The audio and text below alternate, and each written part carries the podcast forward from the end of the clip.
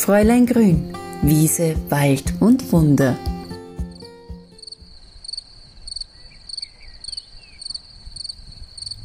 Ja, da ist sie wieder. Fräulein Grün, hallo zu meinem Podcast Wiese, Wald und Wunder. Ich bin gerade ja, ein bisschen frierend im Wald unterwegs, so Waldrand, weil das Wetter hat umgeschlagen. Wir haben uns ja fast schon mit Rekordtemperaturen im Frühling über die ganzen ersten Frühlingsboten gefreut.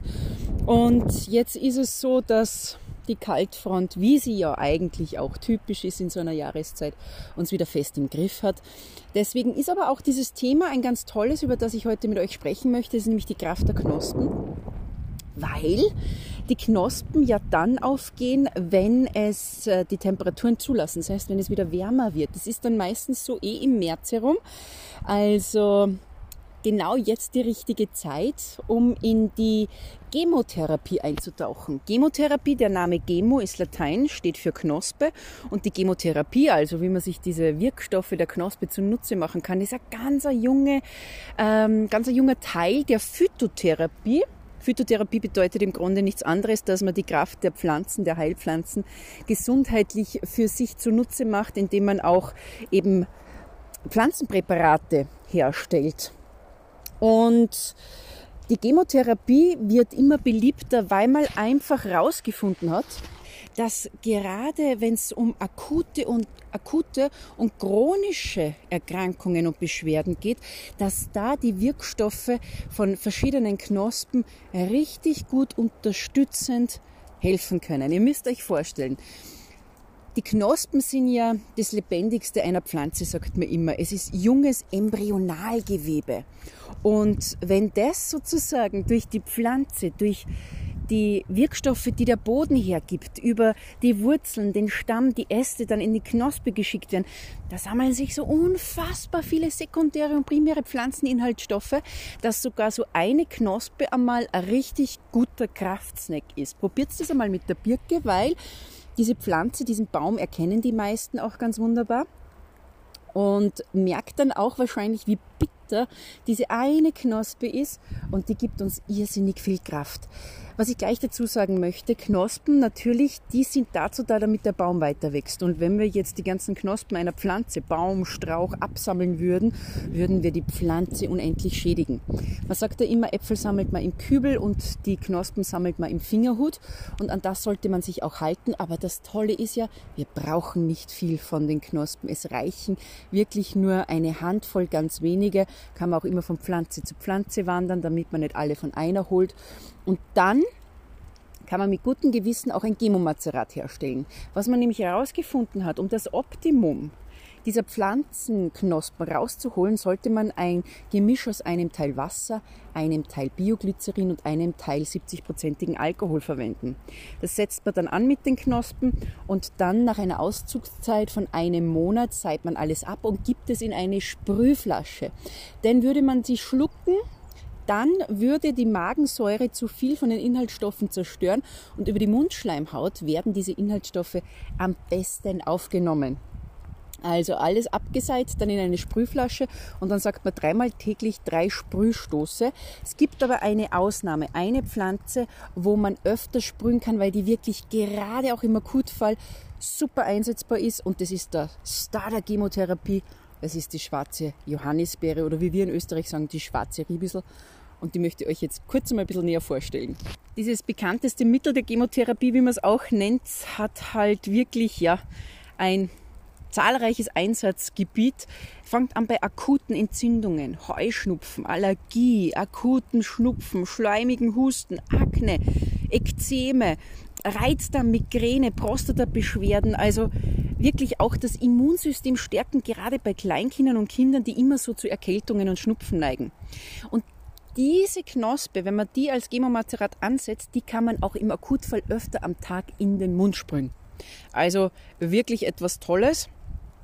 Und wenn man jetzt sagt, ja, boah, bin jetzt nicht so der Profi, was Pflanzen erkennen betrifft, dann bekommt man Gemomazerate auch immer, immer öfter in Apotheken oder im Fachhandel, weil viele Ärzte und Heilpraktiker auch schon auf die begleitende tolle Wirkung der Knospentherapie setzen.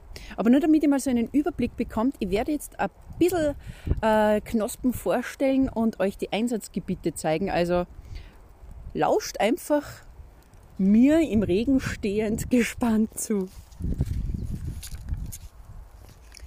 Ihr kennt es sicherlich, wenn ihr im Wald seid und ein bisschen hängen bleibt so am Waldboden, dann kann das immer so die Brombeere sein.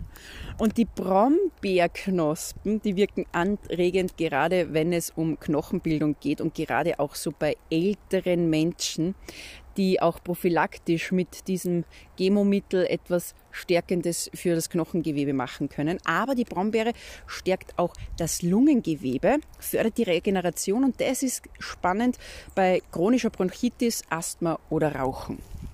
Die Hagebutte, unser Vitamin C-Lieferant, der ja eigentlich jedem einen Begriff ist, hat drei Einsatzbereiche. Hals-Nasen-Ohrenbereich, also da gilt die Heckenrose, wo auch die Hagebutte dann daraus entsteht. Also die Knospen der Heckenrose gilt so als Hauptmittel bei chronisch wiederkehrender HNO-Erkrankung und auch die, was die Atemwege betrifft, also Schnupfen, Erkältung mit Fieber werden gelindert und auch die Rosa canina, wie sie auf Latein heißt, die Heckenrose, wahnsinnig stärkend aufs Immunsystem, weil sie nämlich antiviral und entzündungshemmend wirkt. Und wenn Kinder gerade so im Wachstum stecken und dann hat man so Schmerzen, dann ist dieses Chemomaterial, Chemopräparat ideal.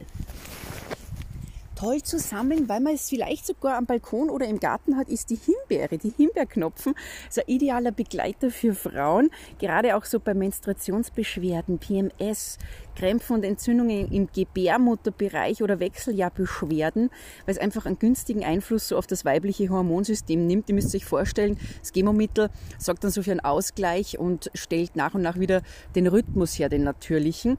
Und, jetzt kommt's, Knospen sind auch für unser Wohlbefinden, für das seelische Wohlbefinden top.